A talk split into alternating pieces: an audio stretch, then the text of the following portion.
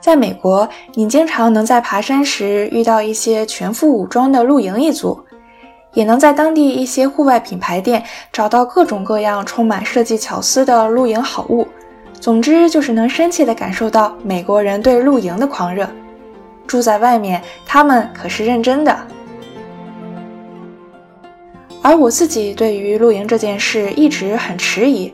一想到要置身于一个原始陌生的环境，缩在睡袋里度过一夜，总感觉条件会很艰苦。没错，我就是这样一个被便利的现代生活惯坏了的都市人。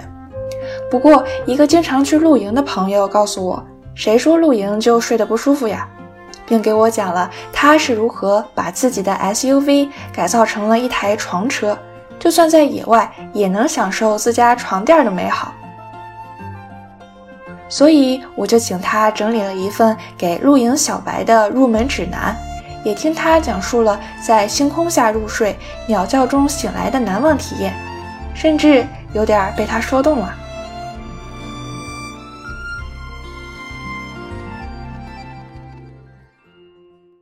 呃，各位听众，大家好啊，我叫 Jeremy，呃，很高兴这个来到这个博客。然后 Jeremy 旁边还坐了一个特别来宾，呃，我的太太 Lily 也在线上，呃，这个让她来介绍一下自己。啊，大家好，我叫 Lily。然后因为 Jeremy 的露营，呃，所有露营我都有参与，所以今天我也来到了这个呃谈话中。哇，欢迎欢迎！Jeremy 还有 Lily，我知道你们刚刚从 Joshua Tree 露营回来，对吧？那边感觉怎么样啊？呃，我们感觉这次露营露的还挺爽的。呃，其实我们是这算是一月份去的，还是一个挺冷的天，但其实环境并没有我们想象中的那么严苛，其实温度还是可以的，因为 Joshua Tree 是个沙漠的气候，那天整体并不是很冷。嗯。呃，然后白天晚上的温度都还比较适宜。呃，我们在那边 hiking，然后晚上在那边这个吃烤肉，然后看的电影，然后还在附近周边也转了转。我们去了旧赎山，去了附近的盐湖，感觉那一条线，呃，加上露营，加上其他的这个观光，还是非常值得一去的。对，感觉是个很对很很愉快的露营体验。哎，那这是你们第几次露营了呀？嗯，这是我们第五次露营了。对，我们也。其实是今年刚刚入坑，但是呃，去年的九月份刚刚入坑，然后一入坑就停不下来了。哎，那就说说你们是怎么入的坑的吧。啊，这个问题可以 Lily 来先说一下。嗯，其实我我入坑吧，应该主要是 Jeremy 带入坑的，就是呃，Jeremy 因为在我就是 Jeremy 今年九呃去年九月份不是他的第一次露营了，他之前。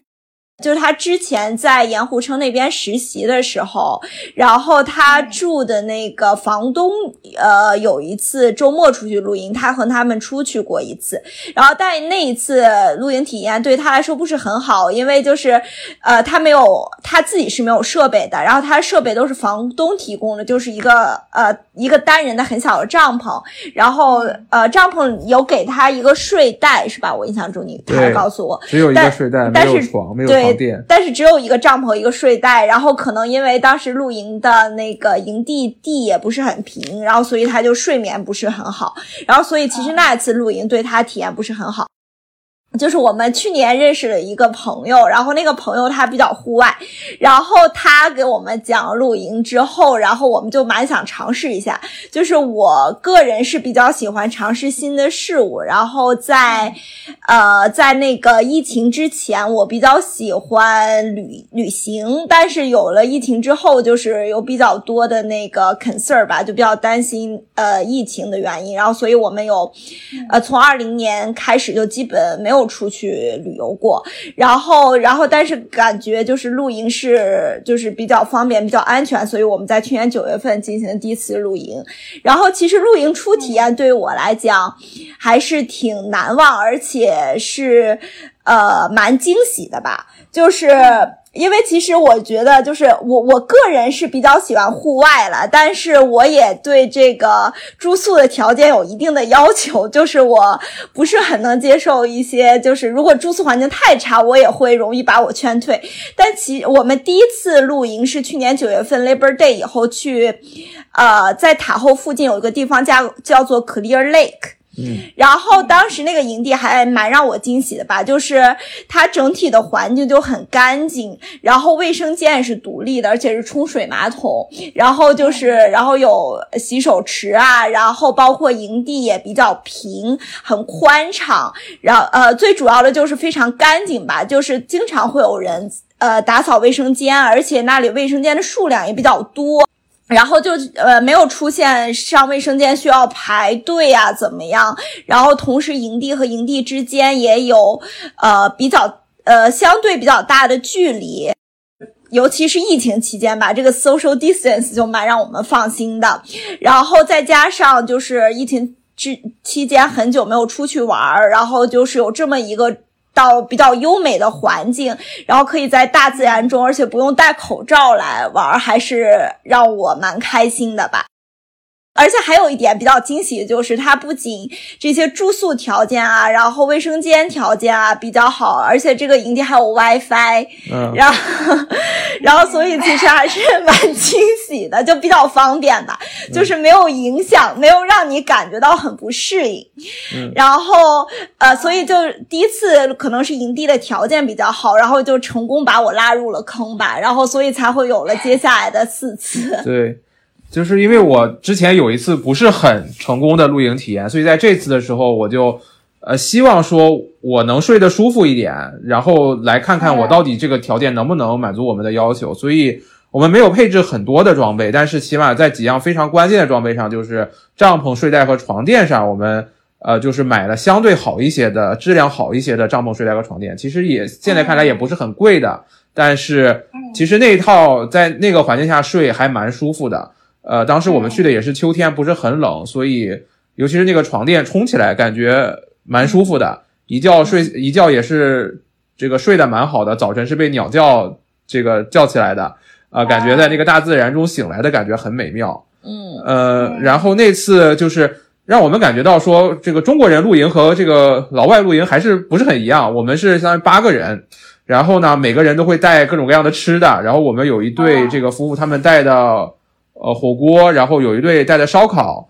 所以呢，我们那一路吃了好多好多的好东西。第一天晚上就开始吃火锅，第二天早上起来继续吃，然后大家把把剩下的烧烤吃掉了。然后我们还有一对带着手磨咖啡，大家早上起来还有还喝上了这个我在家里都喝不上的咖啡。这个美食之后，我们在湖边划船、钓鱼，这些东西也是之前没有怎么体验过的这个游玩的方式，让我觉得确实蛮惊喜的。呃，整个这个旅途下来觉得很有意思，是。这个让我很期待再有一次，所以我们就继续开，就沿着这个路继续露营。明白？哎，你刚刚说这个，呃，华人露营和美国人不太一样，这个具体是指什么区别呢？这里可能也不只是这个，不代指说所有的华人和所有的美国人，只是说我看到的美国人露营和我看到的华人露营，就是呃，我觉得华人露营对吃还是蛮有蛮有需求的，就是看到我们几次露营，大家都是。带到好多吃的，然后这边会花很多时间做吃的。可能有些美国人露营，他们可能没有那么在意这些细节，他们更多的就是来住一住，然后简单的烹饪一些东西。呃，嗯，他们主呃，我理解可能是对于美国人来讲，他们露营的更主要目的是从事一些户外活动。可能对于我们来讲，是更要享受这个过程。就我们吃，其实是我们几次露营中很重要的一个部分吧。然后，然后，而且就是一就一起准备早餐，然后包括晚餐，然后以及一些饮品。可能可能这也是就是好多人露营的一个乐趣所在。我感觉对。就是，尤其就是因为是在户外的一个环境中进行烹饪嘛，就是你不太受制于油烟的这些问题，就是没有这些限制之后，就是你做出，就是你可以准备的食物会更加选择多样性一点。然后在比较呃，在九月份那会儿天气还比较好，就是没有什么风，所以。对于炊具的要求不是很高，但是在我们后面几次露营中，就比如说这次去招沙 tree 什么的，就是如果在呃，就是天气比较呃，就风比较大的时候，其实基本的那个呃卡式炉是不太能用了，就是它因为它风比较大，火会呃热的很慢，所以我们后来也升级了我们的炉子，然后也极大提高了我们的露营体验。我观察美国人露营，好像有这个两个人，甚至有一个人的，然后有一家子出来的。但是好像我们这种朋友，这个好几对朋友或者好多人这样组一个大局的，看到的不太多哈。然后感觉我们这种还在他们那边可能比较独特吧。嗯，就是说美国人他们更多的是以这个个人或家庭为单位儿，然后但你们是整个去开茶话会去了。可能有一呃有一点这个因素，就是据据我们观察吧，就是我呃像我们上那一次去 Clear Lake，我们是八个人，然后我们。呃，我们可能前一天晚上，因为我们八个人还看了一次星星，在前一天晚上，然后可能看到就大致晚上一两点了，然后所以我们第二天都起的比较晚。但是我们起来之后，就是我们营地附近，美国可能大家都早早七八点就出去 hiking 了，或者怎么样，所以感觉可能就会有一些就是呃计划方面的差异吧。嗯嗯。所以这次你们是带了帐篷，然后床垫，还有。睡袋，嗯，Jeremy，我知道你后来又把你的车给改造了，就可以睡在车里了，是吗？呃，是的，是的，这也是也是极大的提高了我们这个露营的体验。明白，哎，所以如果出去露营的话，其实是有很多种住法，对吧？像我们刚刚说的帐篷，或者是睡车里，然后也可以开一个房车去。那 Jeremy，你可不可以给我们来比较一下这几种，或者是你为什么最终选择了睡车里呢？啊，好好，这个问题我花了不少时间研究。对，可以先先说这两个极端吧。先来说一说帐篷和房车。呃，帐篷呢是可能说是最容易入坑的一个方式了吧。首先它最便宜，一个帐篷的价格大概是几十刀到一百刀。呃，贵的当然上不封顶，有几千刀的帐篷，但是一个入门级的帐篷几十刀到一百刀就可以搞得定。呃，所以入坑的门槛比较低，这个东西也比较方便携带。即使是很大的帐篷，你这个装在车里也应该没有什么压力，你什么车都可以装。然后呢，帐篷这个里边受住的人数这个限制会比较少，你可以买小的这个四人帐篷，你可以买大的有八人、十人帐篷都有，就是可以满足一家子人都睡在这一个帐篷里，甚至有的帐篷会有隔间，你可以有一个客厅，有一个卧室，呃，所以这方面的话比较灵活。呃，然后帐篷呢会有一定的这个防风性能，但是这就说到了帐篷的缺点，帐篷它没有很好的保温性能。当然，我这里不是指所有的帐篷啊，就是比较入门的帐篷，它一般来说不抗冻，因为它本身就是一层这个布，呃，它能够扛风，但是不抗冻，有一定的抗雨能力。但是呢，我个人不建议这个住着帐篷在雨天里露营，因为第二天帐篷会被打湿，然后你怎么把它这个晾干收起来都是一个问题。呃，所以呢，帐篷可能不是哪儿都能去，比较适合去比较入门一点的这个营地，然后在比较好的天气状况下去，比如说你要去 Death Valley，去这个 Joshua tree 这样的沙漠环境，我就不太适合这个帐篷了。我就之前记得在 Death Valley 这个死亡谷的营地里边，就看到大家都是房车，唯一在风中摇曳的有一个单独的帐篷，而且那个帐篷那一晚上可能会睡得挺惨的。呃，当然了，我这里还是指的这个消费级的比较便宜的这个入入门的帐篷，肯定会有很专业的帐篷。我也知道还有这个冬季专用，这个四四季都能用的帐篷，这些我没有尝试过，这些另说。然后。呃，还有帐篷有一个缺点，可能对有一些人不太算是缺点，就是它的这个安装和收纳会需要一些时间。呃，这个其实对我来说，更多的是收起来可能会需要一些时间，尤其你在帐篷里面扑腾了很多东西，你把它全部拿出来，然后这个这个处理干净，然后再收起来，可能会花一些时间。在这里呢，如果这个初学者这个入帐篷这条路的话，其实可以选择比较容易，这个现在有一些这种可以快速安装的帐篷啊，会比那种普通的帐篷搭起来要容易一些。那这是帐篷，我觉得对。其实整个你要是入帐篷这套这套路径的话，可能加上睡袋，加上其他东西，可能两百刀就能入个门。我觉得还是作为这个第一次接触露营，我觉得是一个很好的入门途径。那我们再说这个这个坐标轴的另一端就是房车。这个房车的体验当然要远，我觉得可以说远远好于帐篷吧。这个里边会很舒服，可能可以说是个类似于宾馆的体验了。尤其是些比较好的房车，里边可以房车里边可以做饭吃饭，你也可以在在外面做饭吃饭。呃，好的这个房车当里边一般都会有这个呃卫生间，你可以洗澡，你可以上厕所。然后这个也是上不封顶，会有可能会有非常豪华的房车，有房车可能这个大型的 A 型房车。呃，甚至可能跟你住的家感觉差不多，呃，但是房车当然会非常昂贵了。我曾经去这个查过各种卖房车的地方的这个，我自己打听到的一些价格，这个显然不会太准确了。我看到的最最便宜的拖挂式房车，就是指的是你你开一个汽车，你开一个 SUV 或者开一个皮卡，后面拖挂上一个这个房这个房车，房车自己是没有动力的，可能最便宜的也也得要至少一万美金。我常见的可能有两万、三万、四万的都有，大的就就更更贵了。然后我们这里还说过的自行式房车，就是你这个本身就是一辆车是有动力的，这个我觉得最便宜的也得是五万到十万刀起，我觉得你新的可能就得十万刀以上起了，这个五万多刀可能我指的是是二手的。然后这个东西真的是上不封顶，我看到我以前在网上看到视频说一百万的一百万刀的房车我都见过，呃，所以这是一个蛮蛮奢侈的东西，而且呢，你需要找地方停它。比如说，如果你住的家只有一个普通的这个地下车库，或者说地上的这个车库，是一般来说是不能停房车的，因为房车的高度会超过一个车库的高度。很多你住的这个 condo 或者是 townhouse 的小区也不会让你去停房车。呃，然后呢，你开的过程显然这种大车不会太好开，可能也不是所有的停车位都能停。呃，所以这些事情会对这个房车的这个旅途会增加一些难处。另外就是，呃，露营这件事情呢。呃，你很大的一部分是去享受大自然。当你把房车里面搞得太舒服的时候呢，很有可能会损失一些这个跟大自然接近、跟大自然这个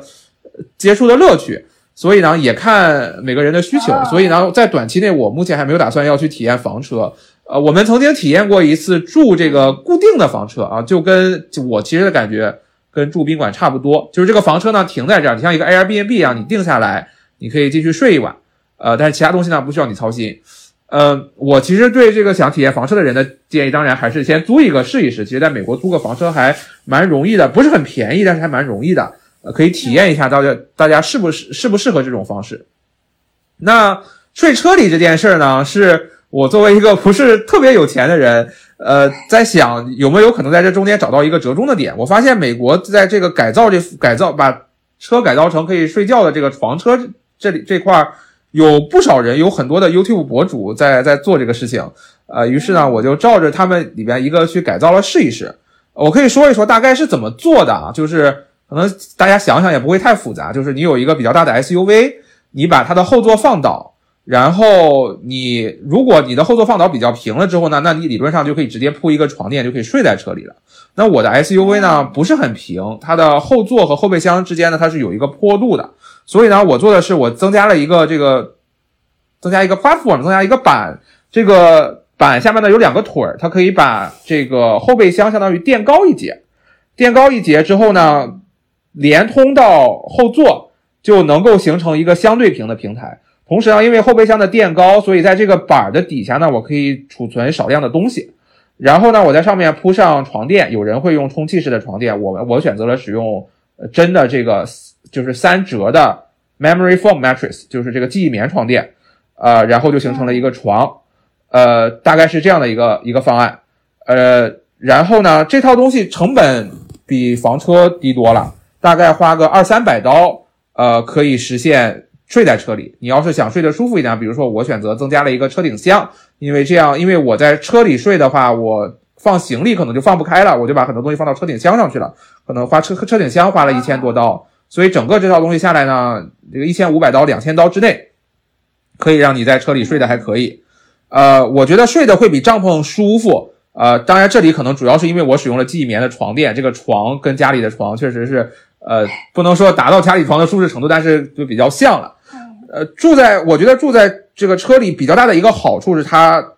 你会觉得它比较可靠。呃，第一是它会比帐篷暖和，它毕竟还是一个车，它是这个。铁皮的，它抗冻的这个能力比较强。我在睡房车的时，我在睡这个车的时候，我还用这个糊窗户的这个，有专门这个厂商会去定制，你可以把整个的窗户给糊起来，增加一些这个对窗户的保温。所以整个把窗户也糊住、保温住了之后呢，你睡起来会会比在同等情况下睡帐篷要暖和不少。呃，然后呢，它显然会更加的抗恶劣天气。我里面有刮大风，甚至我下雨我都不担心。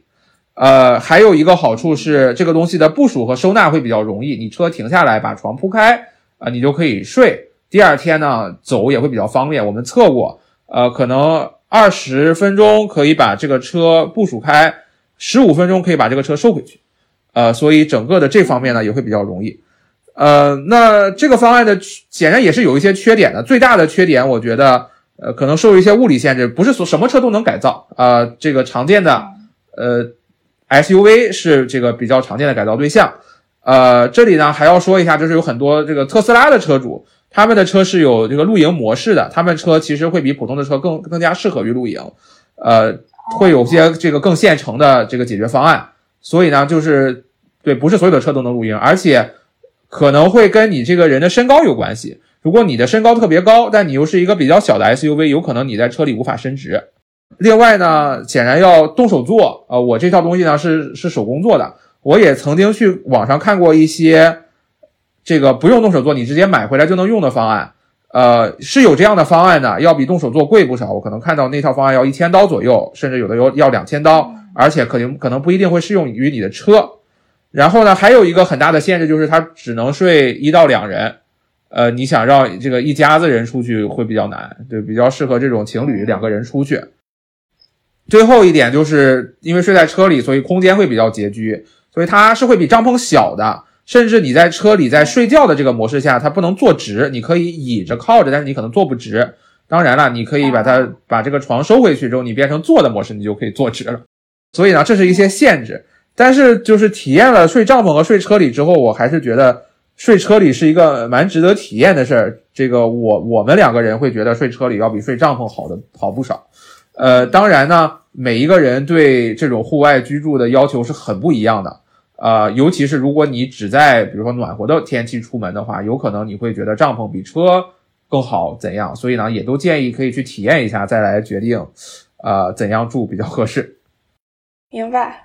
哎，那我要问一下 Lily，你觉得住在车里有没有达到你对睡眠质量的要求？呃，其实总的来说，我睡眠质量是比较好的那。那一类，所以其实睡睡车就睡睡车里对我来讲，睡眠要求是肯定达到了。然后就是很多优点，也像 Jeremy 刚才提到，它跟睡帐篷相比，其实就你的安全感会更强，因为就是呃，一个是从它的隔冷隔热来讲，就你不太受到温度的限制吧。就你在车里，虽然晚上睡觉要开呃窗户要开点小缝，但是其实还是比呃在呃寒冷天气里要。要比帐篷保暖的多，然后另一方面，你睡在车里，它的隔音效果也更加的好。就是我们之前睡帐篷的时候，你可能早晨会被什么鸟叫声吵醒，但其实你睡车里的话，在这呃，就声音对你的睡眠影响很低。然后，所以其实睡车里总的来讲，对睡眠的体验应该是会更好的。嗯，哎，那你们有比较过吗？就是。露营住在车里和住在宾馆相比，哪一个更划算？这划算的话，我当然觉得还是露营划算一些。呃，因为露营的特点是这样的：你定一个营地，尤其是你定这种比较常见的，比如说州立公园、国家公园的营地，大概是三十到四十晚一晚，可能贵的有五十到一晚的。呃，这个营地一定下来之后，你是可以睡六至八人的。就你，你甚至可以说，你先把营地定了，然后你再拉你的伙伴来露营，都是可以的。那宾馆显然这个不不具备这样的条件，对吧？你要，你可能要先组好队，然后你再知道要订几间，订一个是怎样的宾馆或者 Airbnb。那 Airbnb 宾馆的成本呢，在我这儿的话，我觉得两个人那一百到二百刀可能是要的。对我可能以前最最便宜的，我可能住过八十刀一晚的，再再便宜的可能也没太住过。当然，这里可能指的是比较这个好好的景区的景景点的这个宾馆，所以价格上显然还是差不少的。呃，所以呢，其实因为这个露营车这件事情，呃，会可以衍生出一种比较这个神奇的旅行方法，就是我我不一定要一直睡在车里，但是我可以选择有时睡在车里，有时睡在宾馆。就是我常举的一个例子是，比如说有一天你你周末想要出去玩一下，去的这个地方比较远，那以前呢，我可能要周六早晨出发，然后比如说去住个宾馆，现在我可能会周五晚上就出发了，然后呢，我在这个我的目的地和呃我的家中间找一个营地，然后我周五就先睡在那儿，因为这样一一晚上的成本也不是很高，呃，所以对我们来说也还好，然后第二天可能就直接到营地就直接开始玩了。所以呢，我们这次去招沙翠其实就是这么做的，因为从湾区到招沙翠大概要七个多小时。然后呢，我们第一天我们就在差不多在 Santa Barbara 那附近，呃，找了一个营地，我们还找了一个海边的营地啊。我们第二天早晨起来看了个日出，然后直接就开去照山水了。所以，呃，开的时间第二天的这个这个体验就会好很多。对，所以你会发现，当你有一个这个随时可以移动的床的时候，你可能会给你的旅行增加很多的可能性和灵活性。呃，这也是我之之前对想想睡在车里的另外一个原因。对它有的时候可能不只可以适用于露营，它也可以让你的旅途变得更有意思哈。嗯，对。然后我知道还有几种其他的露营方式，比如说我听过 glamping，还有 backpacking。嗯，Jeremy，你可以给我们讲一下这是怎样的一种露营方式吗？他们是不是更加更加硬核玩家一点呢？这两种方式呢，我体验的不多，backpacking 我就没体验过，但是我可以讲一讲我这个道听途说到的消息。glamping 在我这儿理解就是指的是比较奢华的露营，在我我的这个生活的加州湾区附近，呃，我知道有一种是就是睡房车里了，呃，比如说大家可能听过有一个叫 auto camp，呃，它就是会给你提供这个 airstream 的房车，呃，这个房车呢就停在那里，它不动，你也不需要去往里加水加电。呃，它的人会处理好，然后你就来住就好。那其实住的感觉跟宾馆差不多，当然唯一的不同是说，呃，这里有一个小的营地，你可以在营地里烤火，你可以在营地里吃烧烤。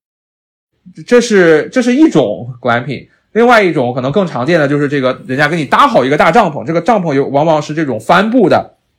比较厚的这个帐篷。啊，这个帐篷里可能都给已经给你设置好了床，是那种真的板这个板床带带支架的这个板床。呃，可能是盖被子，呃，我不知道保暖程度如何，但我猜测应该会比我们平常住的帐篷要好。呃，然后这些地方可能也在这个比较优美的景区旁边，呃，或者就在景区里。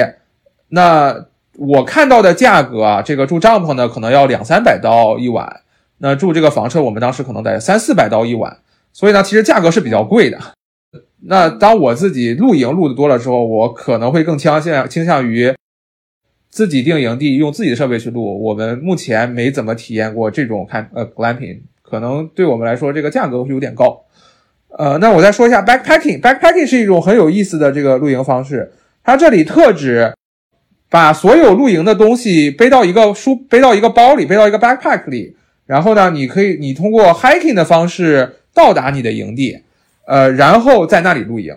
呃，那听上去这个东西就很硬核，呃，这也是我们没有尝试过的原因。你要想要在一个背包下装下所有的露营装备，这里包括了帐篷、睡袋、睡垫、你的吃的喝的，甚至你的炊具等等，那这是一个比较大的挑战。你能带的东西非常的有限，而且你要确定你能睡得好、睡得暖。呃，所以呢，backpacking 的各种装备都是有别于普通的 car camping 的。呃，它的装备是追求轻量化。在在露营装备这块，越轻的东西越贵，呃，所以呢，这些帐篷、睡袋什么的，就是你需你需要买特制的，呃，价格呢确实这个 不是很美丽。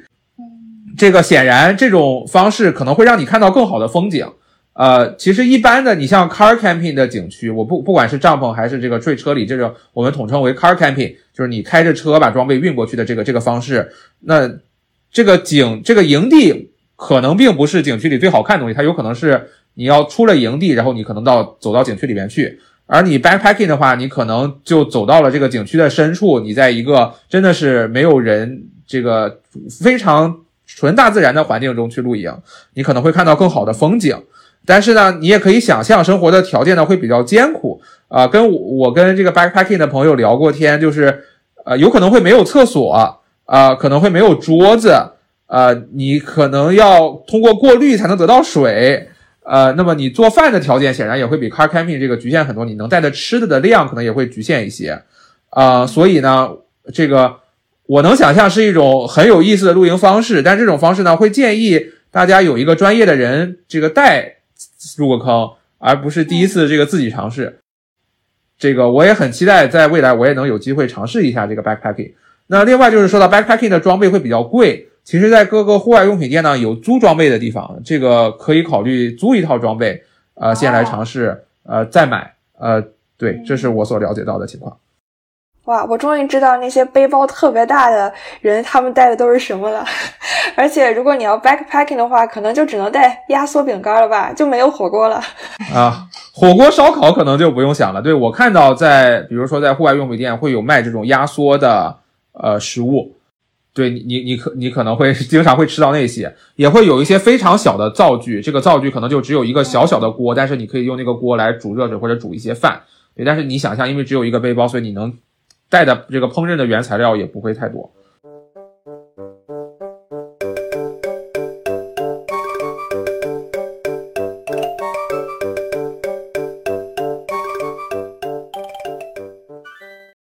哎，那说到这个背包，嗯，我还想问一下，露营有没有什么一定一定要带的东西？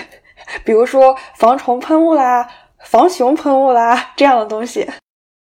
呃呃，这个问题我可以来回答，因为我们呃露营的大部分。呃，行李啊，然后包括这些 supplies 都是一般是我来收拾的。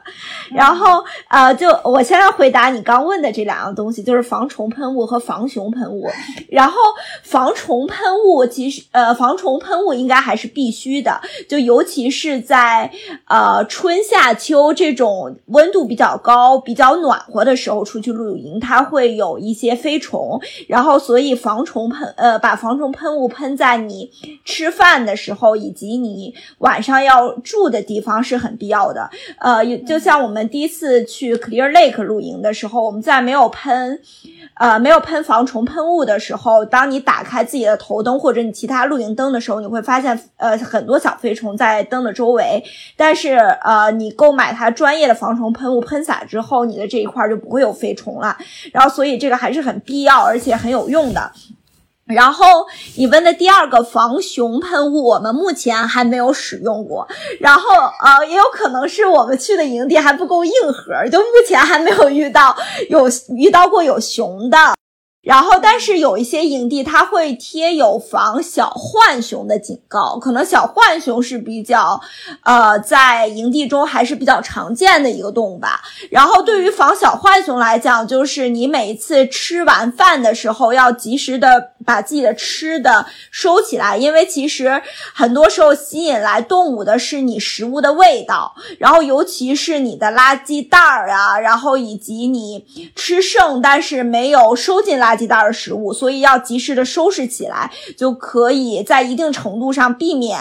呃这些动物呃这些动物的出现吧。就我们目前的五次露营经历来看，我们还没有遇到过野生动物之类的情况。呃，对，在很多营地当中，它会提供这种防熊箱或者说防动物的箱子。你可以把吃的放进去，然后它会有一个特殊的这个关闭的机制，这个人是能打开，但是动物是打不开的，来起到防野生动物的目的。呃，然后除了刚才说到的防虫喷雾、防熊喷雾，我觉得对于。入门的人来讲，比较必要的应该就是帐篷、睡袋，然后枕头和床垫吧。就是当然，枕头和床垫是一个可选可选的项，但是如果说你要你想让自己呃的露营体验相对好好一些来讲，我觉得枕头和床垫还是能够极大的提高睡眠质量的。然后其他的一些就相对是像我们旅游出去一些必备的东西，就是牙膏、牙刷，一些基本的毛巾，这些洗漱用品，呃，然后其他的像一些烧烤炊具这些。如果是第一次露营的话，烧烤、炊具这些倒不是一个必要的。就是建议第一次入门的人也呃最好跟有经验的人一起去，这些一般有经验的人都会准备。所以如果是第一次露营的话，这些就不是最最必要的了，就是可以跟有经验的人一起共用就好了。然后，所以最主要的一般来讲就是就是你晚上睡眠要用的一些帐篷、睡袋。嗯。枕头和床垫，对，我这里加一点，就是灯其实对露营的影响还是蛮大的，我觉得是蛮蛮必要的一个这个器具。对于刚刚入门的朋友来说，呃，很建议你可以去买个头灯，在晚上大部分的营地都是没有光照的，呃，那其他的东西可以慢慢后面再体验。对，所以对我来说，如果今天有一个新要露营的朋友，我会推荐他去买帐篷、睡袋、床垫、头灯。这四样东西，枕头呢，你可以先带自己家里的啊，如果用的好呢，可以再买个这个露营专用的。呃，其实对入入门的成本还挺低的。嗯，甚至如果你对于呃自己是否能入坑不是很有信心的话，也可以租一些装备，就是你可能用相同的价格可以租到比较好的装备。嗯，哎，那你们有没有一些安全小贴士给到大家？露营的时候需要注意的一些事项？对，对于对睡车里比较感兴趣的朋友，就有一点就是晚上睡觉的时候，呃，窗户要留个缝隙，然后且不要启动引擎。啊，对，这里要要解释一下，我们睡觉的时候车的引擎是关着的。呃，这个你把引擎开着睡，第一是很费油，第二是会有一定的一氧化碳中毒的风险。呃，对，但是呢，当车车全封闭的情况下，呃，有可能你的你睡一晚上这个会出现氧气不足，所以呢，窗要留个小缝。那么，另外我觉得比较大的一个安全须知就是用火，呃，就是露营很美妙的一部分其实就是烧火。呃，我们在营地之前也就是烤烤着火，大家可以吃瓜子，甚至大家烤着烤着火唱歌。可是呢，因为露营烧火引发火灾的情况也还是不少见的，所以呢，对对对于每到一个营地，你需要去看它的这个营地须知，这个时候可不可以生火？呃，往往呢，有些时候是不能生火，但是你可以使用你的这个露营灶。那这种情况就比较遗憾了，你可能会损失一部分乐趣。但是我觉得这个须知还是要遵守。那这个火烧了之后呢，在你睡觉前要把这个火熄灭。有的时候这个火还不是很容易熄灭，但是我的建议还是就是要尽可能的把它熄灭，熄得干净，否则这个避免一些不必要的这个隐患。呃，然后另外就是刚才说了，防止动物要把这个吃的该扔的扔掉。这个该放到柜子里，放到柜子里。其他的我觉得还好。嗯嗯。呃，对于新入坑的朋友来说，建议定，强烈建议大家定正规的营地。你会在营地里知道有人专门的看守，他们会保证这个营地的安全。你也会附近也会有一些别的露营者，呃，这个安全我是不会太担心的。但是有一些这个野的营地呢，那我觉得初学者还是先不要尝试。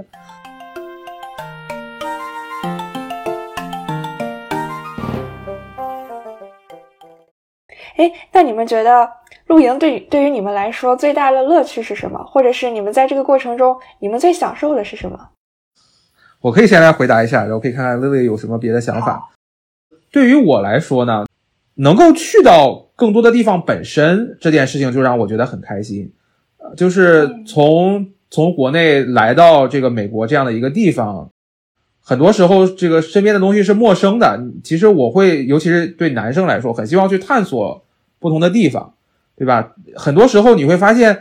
以以前我曾经觉得美国还是挺无聊的，有很多东西，这个国内这个可以玩的东西玩不了，国内很多这个这个繁华的城市啊什么的都玩不到。但是当我发现了露营，还有当我发现了一系列这些户外的时候，我才发现哦，原来美国的很多景点是这样解锁的。一个国家公园，你去露营和你只是去走马观花看一看，会有非常不一样的体验啊！就是你能够去体验到这些东西，然后你能够通过露营能够走到更远的地方，去到一些之前没有去到过的地方，这件事情对我来说就就很开心。那第二点就是我说的，在在疫情期间，其实我觉得火了一个词儿叫这个 escape，呃，就是。很多人会选择说逃离城市，我们到一个这种这个大自然的地方，我们在这里住一住，对吧？当疫情最开始的时候，其实火了很多这样的这个创业公司。呃，我觉得这露营可能是更加原生态的一种 escape。呃，就像我说的，我在这个期间，我会忘忘掉我的手机，忘掉我的电脑，忘掉我的工作，呃，我可能早早的就睡了，当然也可能会晚晚的睡，因为我要看星星。我可能会在大自然大自然当中醒来，我可能会可以看到日出，看到日落。呃，这些事情会让你觉得我在这个时间内，我可以生活在一个不一样的世界里，然后享受一些不一样的乐趣。呃，这种 escape 的感觉，我觉得很好。有这样的机会让你 recharge 一下，再回到你的工作当中，尤其是现在都是 work from home 的工作，我觉得有这样的时间换一个环境去 recharge 一下，我觉得感觉是很好的。然后第三个，我觉得比较大的乐趣就是跟朋友在一起过集体生活的乐趣。就是我还是说，可能对对于中国人来说，对于我身边的这些中国人来说，露营还是人多一点比较有意思啊。当然，我们最近有一些是双人的露营，但是我们其实更怀念的是这种七八个人，大家每人带一样吃的，然后大家一起做饭，一起吃饭，甚至这个一起围着这个火烤烤火，这个玩玩游戏，这个这样的生活，我觉得还挺难得的。就是你有很多的朋友，但是你跟你一起过过夜、跟你过过集体生活的朋友又有几个呢？啊，当你这样的朋友越来越多，就是我觉得生活会蛮蛮有意思的。呃，这这里也顺便说一句，就是对于那些这个在在谈恋爱的朋友，这个露营其实是一个蛮适合撮合两个人在一起的方式啊。虽然我们还没有通过这个机会撮合过哈，但是呃，我觉得就是经历这一系列这个在外面生活的过程，其实对这个培培养感情还是蛮有帮助的。啊，我觉得这些是我对觉得我对露营的理解，我还蛮享受这个过程。嗯。呃，其实我想，我露营对我的吸引就是大部分 Jeremy 也都提到了，就是呃，首先就第一点，就像他说很重，呃，很露营很吸引我们的一点就是它可以让我们很贴近大自然，就是它对我来讲是一种很新鲜的户外方式。就是在尝试露营之前，我很难想象自己可以听着海浪声入睡，然后看着海上日出醒来。但是呃，这些在露营中的。都实现了。然后我在呃入露营的坑之前，很担心的一些点，比如说住宿的条件呀、上厕所的条件这些，基本在在实际露营中都没有成为阻碍我的点吧，就是都能满足我的要求。我认为就是居住环境以及呃卫生间的环境还是。呃，还是蛮整洁的，就是在这些方面都打消掉了我的顾虑，所以它成为了一个我经常愿意去尝试的事情。然后，而且最主要的一点就是，它是一个，呃，尤其是你。呃，跟朋友一起出去露营的时候，它是一个很好的一个集体游玩的方式。就是无论是在做饭过程中，还是说你们在一起搭帐篷的过程中，就是都有很多的合作，然后大家可以一起合作的去完成这些事情，有更多动手的时间。然后同时，因为在啊，因为露营的时间你是相对 get away 的，然后也有了更多的时间来集来集中精力于就是做这些游戏上，而不是，呃，彼此吃完饭就回到酒店房间去刷手机，大家反而更加享受在一起的每一分钟吧。所以，呃，我们露营的每一次体验都还蛮让我难忘的。不错不错，那你们接下来最想去哪里啊？哼，我倒是有很多地方想去啊，就我们其实。这个有好多国家公园还没有打卡，呃，比如说我想去 Sequoia National Park，我会想去 Crater Lake，还有这个拉森火山国家公园，我想看一看这些地方，呃，都是什么时季节比较适合露营，可以找个时间打卡一下。嗯，另外，就像我刚才说的，我想用它来尝试一些更长距离的自驾，啊，比如说我希望有时间去一趟 Oregon，甚至往后可以去西雅图。呃，通过这个自驾，然后在中途露营休息的方式，可以这个让长的旅途变短一些。呃，这些地方我都会考，都会考虑。嗯。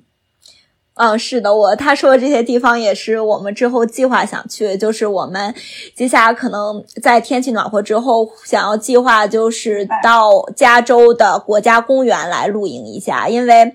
呃，我们去国家公园露营之后，感觉到不同，呃，就国家公园你露营和不露营是很不一样的打开方式吧，就是露营会让这个国家公园的国家公园的体验更加的完整。然后带着你们的床垫去，对吧？嗯，那当然。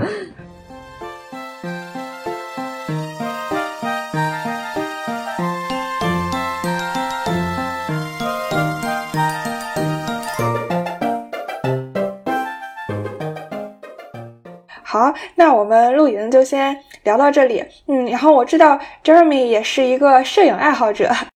嗯，你有没有一些给大家的器材的建议？对，其实就是露营、旅行和摄影这些事都是连通在一起的，所以就是在这个旅行的过程中，我也拍了不少照片。对初学者来说，对，如果你之前从来没有拥有过一台相机，呃，我会给你这么几个建议，就是第一点，希望你能买个有能带出有你带出去欲望的相机，也就是说比较便携的相机。呃，有一些很专业的设备，尤其是很专业的镜头，还是蛮沉的、蛮大的，尤其对于一些女生可能都拿不太动。比如说，我们曾我曾经有一个大的相机，Lily 拿起来可能拍三张手就酸了。呃，这样的相机再专业，可能也不会经常陪伴着你。呃，现在的这个科技这么发达，相机都越做越小，所以我建议在便携性上是一个非常重要的考虑。啊，第二个就是这个相机你自己体验要要跟手机拉开足够的差距，呃，你要是一拍你就知道哦，这跟手机拍的很不一样，我觉得才会有更加的这个更多的动力带。所以呢，特别入门的相机，呃，各个厂商的这个入门级相机，有一些我曾经用过，发现有的时候甚至不如手机拍的好，呃，那我觉得就不是很建议了。那就是这里可能要说到一个这个画幅的概念，就是。这个每一个相机它里边是有一个感光元件，呃，就像以前感光元件是胶卷，现在感光元件是一个电子元件。这个往往这一个相机是入门还是高端，跟这个感光元件会有直接大的比较大的关系。呃，那么在目前的这个情况下，比较常考虑的两种画幅，一种叫全画幅，啊，这就是一般都是比较专业的机型了。这个画幅指的是跟以前的胶卷一样大的画幅。啊，还有一种叫半画幅或者叫 APS-C 画幅，呃，那么我的建议是不要买比这两个再小的画幅了，其他的那些画幅很有可能就跟手机拉不太开差距了。呃，我然后这几这是很 general 的建议了，但是我可以说一说我作为一个相机的使用者，呃，我之前用过的一些相机，我自己是我自己用过三个牌子的相机，也有一些是新的，有一些是二手的，有些卖掉了。我用过佳能、索尼和富士。最早我入坑的时候买的是一台索尼的相机，是索尼的阿尔法六千。呃，这个索尼家的相机给我的感觉，当然这里都是个人观点，这个也，请这个这个听众不要喷。呃，这个索尼一直大家都说它是黑科技啊，各种参数会调的比较好啊，比如它的对焦性能非常好，连拍性能非常好。但是索尼在这边有对我来说有一个比较这个大的问题，就是它的直出色彩比较一般。你拍出来的这个照片会发现，有的时候比如说拍人像会比较偏黄。然后呢，可能需要后期的调色，就是我那台相机是你必须要后期调色，不然的话这个照片拍出来就挺一般的。呃，现在的新款这个全画幅的这些机器上，我看到颜色会好不少，但是可能还是会多或多或少存在一些这些问题。这个东西啊，在我换了佳能之后得到了极大的改善。就佳能这个机器的感觉就是它的参数可能很难打过索尼，但是它可能得益于在这个领域做了这么多年，它的对这些。拍摄的这个颜色控制的会比较好，尤其是人像，你会觉得它的这个人像直出色彩非常的讨喜。然后呢，我当时是入了一台佳能的全画幅单反，就是佳能的六 D 二，然后后来又陆陆续配了一些镜头，然后就后来就出现了我刚才说的那个问题，太重了，呃，尤其是镜头非常重，呃，所以呢，后来带的这个机会有的时候也开始变少。然后最后呢，这个现在又入了一台富士啊，当然我索尼的是这个早早就卖掉了，呃，后来入了一台富士。我入的是这个富士的 XS 十，啊，这台机器其实蛮让我意外的，就是它首先它是一台非常小，这个很轻的机器，加上镜头也非常轻。富士呢是一个比较这个奇怪的厂商，或者说比较独特的厂商，它不出全画幅的相机，它只出半画幅和中画幅。中画幅在这里是比全画幅还大的一种画幅，但是是一个比较少见的画幅，这里就不做过多讨论了。但是他一直觉得说，其实一般的摄影爱好者可能他并不需要全画幅。然后呢，我买到这台富士的机器之后，因为得益于它是一个半画幅的这个设计，因为感光元件较小呢，所以它的尺寸也会做的非常的小。然后它的直出色彩做的非常的不错，就是这台机器这一点是让我觉得，呃，这个非常非常的惊喜的。大家都说富士的颜色好，拍了之后确实名不虚传，这个拍人拍景颜色都非常的好。呃，然后呢，可能也是这台机器是个二零年出的机器。有很多的这个新的技术，可能也确实比我当时那是一四年买的，一四年出的这个机器，呃，要要强不少。所以其实让我觉得说，虽然它是一个半画幅的机器，但是它弥补了很多半画幅的缺憾，让我觉得它跟全画幅的使用没有差那么多。所以呢，我会发现其实我现在很多时候带的是这个这个富士的这台机器啊，所以呢，我在这里其实对新手的用户来说，仅作为一个个人的推荐，我其实挺推推荐你去看一看富士这个牌子的，是一个比较省心，你不需要花太多的时间去处理，呃，但是能拍出还挺不错的照片的这个一个牌子。啊，就是后来我们也在这个我们露营的这些朋友里说，好像大家每人都搞了一台，呃，这个带着出去露营会非常的方便。这个相机我就平时就放在我车的这个扶手箱里，拿出来我就拍，呃，对，会比你带一个大单反要这个好很多。当然不是说其他牌子没有好好的相机啊，这个我也身边也有很多用这个索尼阿法阿法七系列的朋友，用这个佳能的新的微单系列的朋友，呃，他们的这个这个水平也都都非常厉害。在摄影这个圈，大家都是说。三流的人谈器材，二流的人谈技术，一流的人谈大脑，谈用脑啊，所以就是很多时候你拍的照片好不好，跟你的器材并没有直接的关系。对，但我觉得刚才那些仅对仅作为我个人的一个经历，可以可以希望对这个这个拍照的这个初学者提供一些建议。嗯，Jeremy，我看你有拍过很多人像摄影。嗯，我还有一个也很擅长拍人像的朋友，我之前就问他，我说你有没有拍人像的一些小技小技巧、小窍门？然后他跟我说，重点是小姐姐要好看。我想问你怎么看待这种说法？小姐姐确实要好看啊，这个这个确实 会影响到你出片的这个质量和创作的这个乐趣。但是我我个人还是觉得拍照拍摄的这个器材，呃，和你拍摄的方式，确实还是会对。呃，你的这个照片产生挺大的影响的。就我觉得这里，我首先要说，我确实觉得现在的手机确实是蛮厉害的了。呃，我自己在这个实际的生活当中发现，尤其是现在拍景啊，这个手机的和相机的差距越来越小。我很多时候在这个 hiking 的或者是露营的时候，很多时候也会用手机来拍一拍景色，呃，特别的方便，显然。但是在拍人像这件事情上，我还是我觉得手机现在满足不了我的需求。我还是会选择带相机，我还是会选择带不少镜头。我觉得在摄影这边，有的时候我说我在记录，我只是拍一张，把这个美好的景色记录下来。有的时候我在创作，就是这个时候你会想用一些艺术的手法，你可能会用镜头去呈现一些跟你人眼看到不是很一样的东西。你可能要去突出主体，要去虚化背景，然后要去做特写，你有可能要拍全身、拍半身、拍拍不同的这个角度等等。这些东西呢，你用一台相机加上一台可换镜头的相机，会给你的创作带来很不一样的感受。因为手机呢，它是一个定焦镜头，手机像你像现在的好一点、好一些的手机，可能有两枚到三枚的定焦镜头，但它依旧是一个定焦镜头。大家最最常用的呢，还是那枚广角定焦镜头。一般比如说 iPhone 上的是那枚二十六毫米的定焦镜头，那枚定焦镜头的感觉就是你拍出来的照片差不多都长那一个样子。你去拍人呢，你可能会觉得大家拍什么大长腿，但是你会发现，这个广这是一个很广角的这个视角呈现出来的样子都差不多是那个样子。但是呢，当你使用一枚五十毫米的镜头，一枚七十八十五毫米的镜头，甚至一枚一百三十五毫米的镜头，你可以呃极致的虚化背景，你可以呃压缩背景，让这个这个人的这个这个视线这个专注在这个拍摄的主体上，然后呢，你也可以呈现到这个比如说模特更多的细节。啊，你也可以去拍一些这个人和景，这个合在一起去拍一些环境人像，这里边就是可创作的东西会蛮多的，然后也会通过你这对这些镜头，包括相机的这个参数的调整，会实现蛮多的这种艺术效果。倒不是说我拍的有多么好，但是我还是会觉得，就是你一眼就能看出这这个像这个照片是相机拍的，它跟手机拍的还是蛮不一样。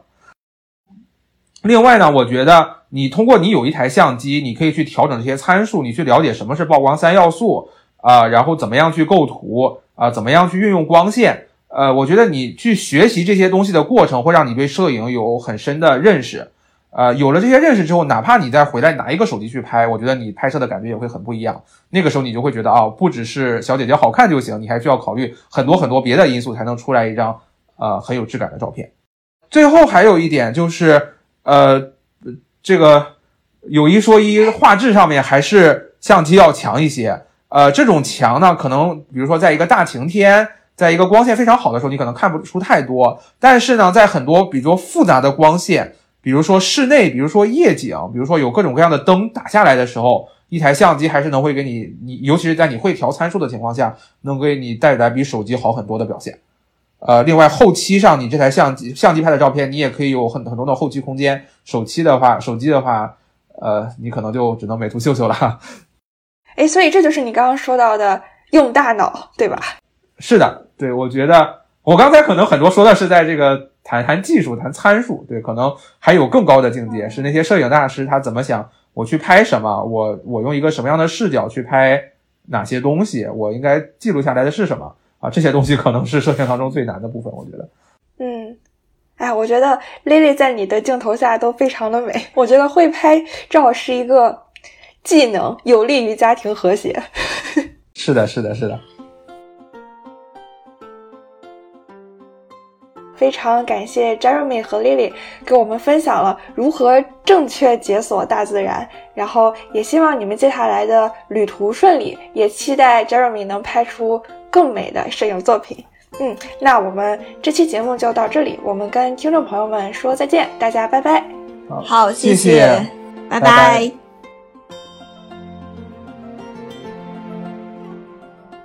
好啦，这就是本期节目。想要认识更多斜杠青年，欢迎你在小宇宙、喜马拉雅、苹果播客等平台订阅关注斜杠青年研究所，也欢迎你把这档节目推荐给你的朋友。